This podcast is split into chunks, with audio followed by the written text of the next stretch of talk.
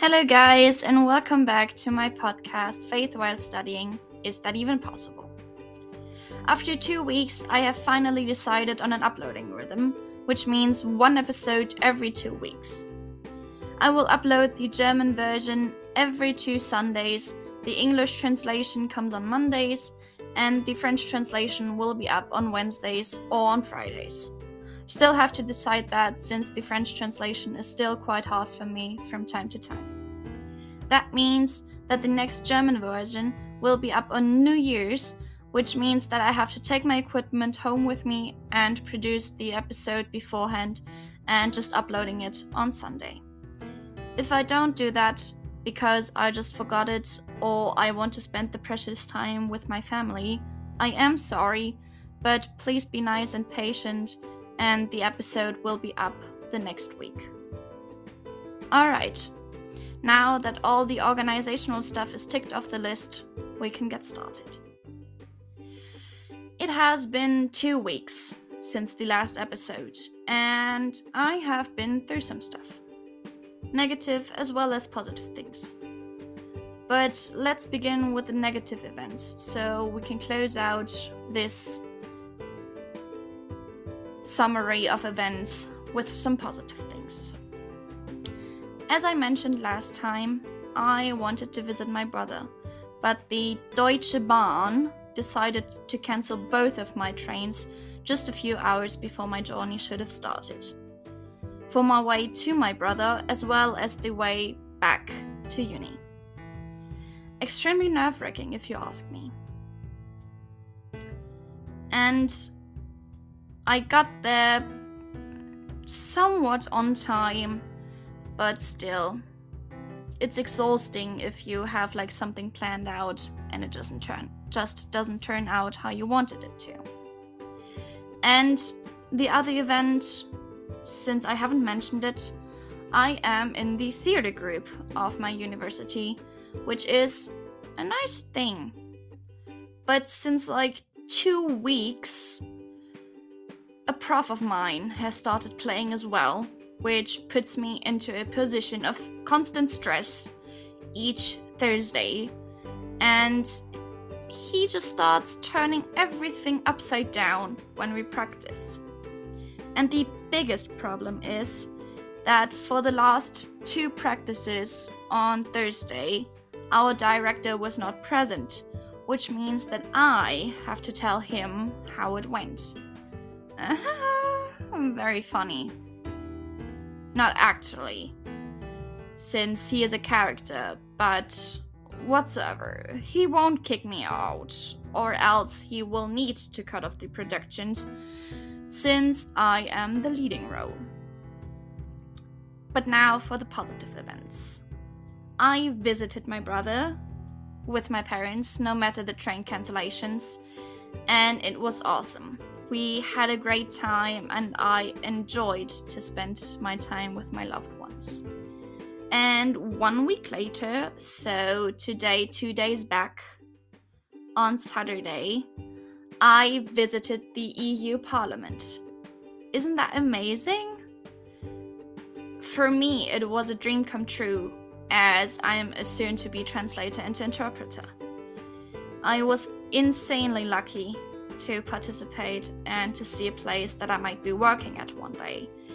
And I thank God for the possibility to see the Parliament. And now, before we get into today's Bible topic, I would like to pray with you. Father, now I am sitting here in my room again, recording yet another episode for my podcast to talk about your word and to spread your message to others. Please bless this episode, bless my listeners, and be with us. Amen. All right, let's get started. Today's topic is the love of God. I know, I know, broad topic, but I want to talk about it based on a negative moment from a few weeks back that still has an impact on me today.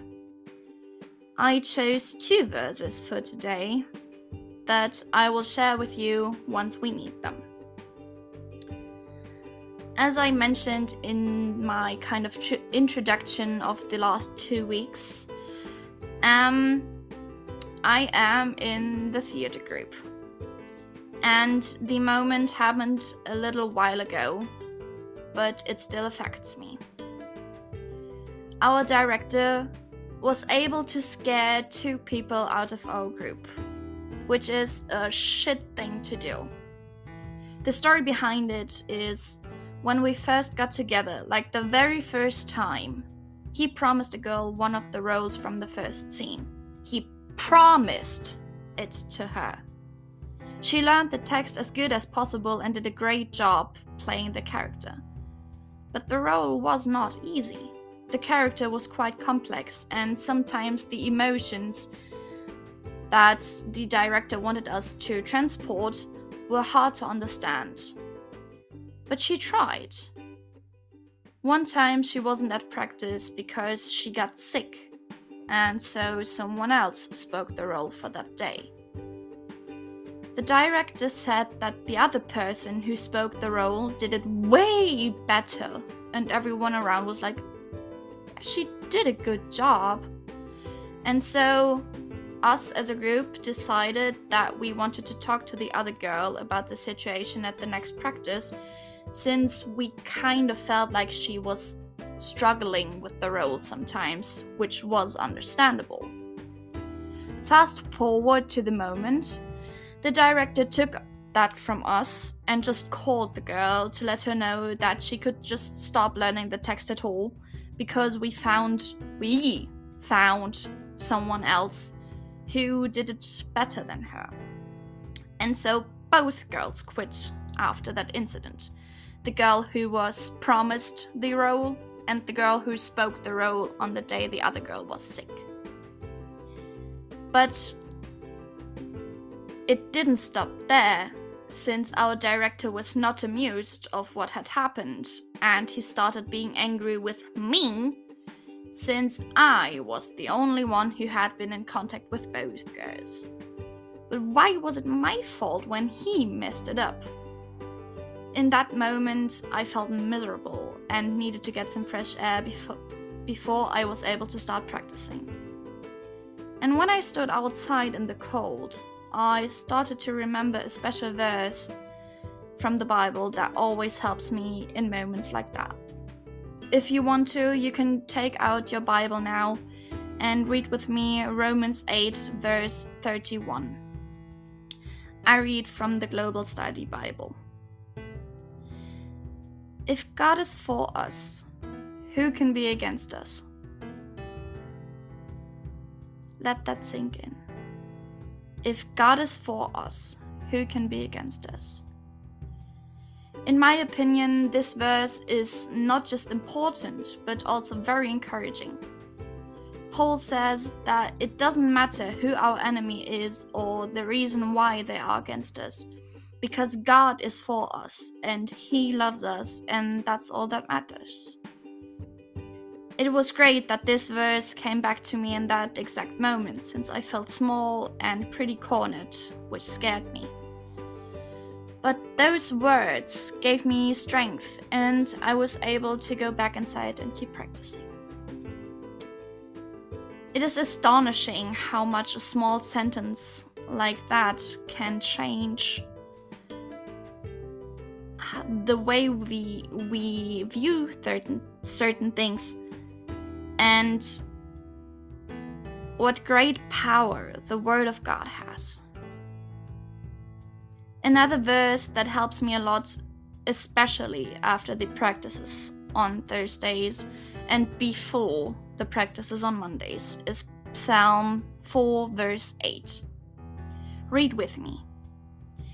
In peace I will both lie down and sleep. For you alone, O Lord, make me dwell in safety. A Psalm of David. King David would talk to God a lot. In Psalm 3, he talks about being scared of his enemies and asking God for help. And then in Psalm 4, it seems like David wants to advise his enemies and show them how great God really is. In peace I will both lie down and sleep, for you alone, O Lord, make me dwell in safety. I read this verse every time that I need it to remind myself that with God by my side, I don't have to worry about anything and that I can sleep peacefully. Isn't that amazing? To know that God is protecting and loving us, and that through this love, we can sleep and live in peace. I do think so, and that's why I want to pray. Father, I want to thank you for your ceaselessly love and for the peace that you give our souls. I am thankful for your protective hands that you are holding over us and that you are for us, no matter who is against us. Thank you for this intensive time with you and for your words that I got to share. Bless this week and every single one that listened. Amen. And that's it for today's episode. But before I say my goodbyes, I wanted to ask for a little bit of help. I have a seminar about specialists and di- daily basis texts. Pretty hard to get around and to explain to non linguists. And for that seminar, I have to write a seminar paper about a chosen topic. I chose the topic of sermons, which for linguists is a daily based text. So if there is someone listening that has experience in preaching, please contact me via Instagram at glaube underscore im underscore studium or via my new podcast mail address, which is podcast.glaubeimstudium at gmail.com. I will link both down in the description. Thank you for your help and thank you for tuning in again. I wish you a great week, and since you won't hear from me for two weeks, Merry Christmas. See you then. Bye.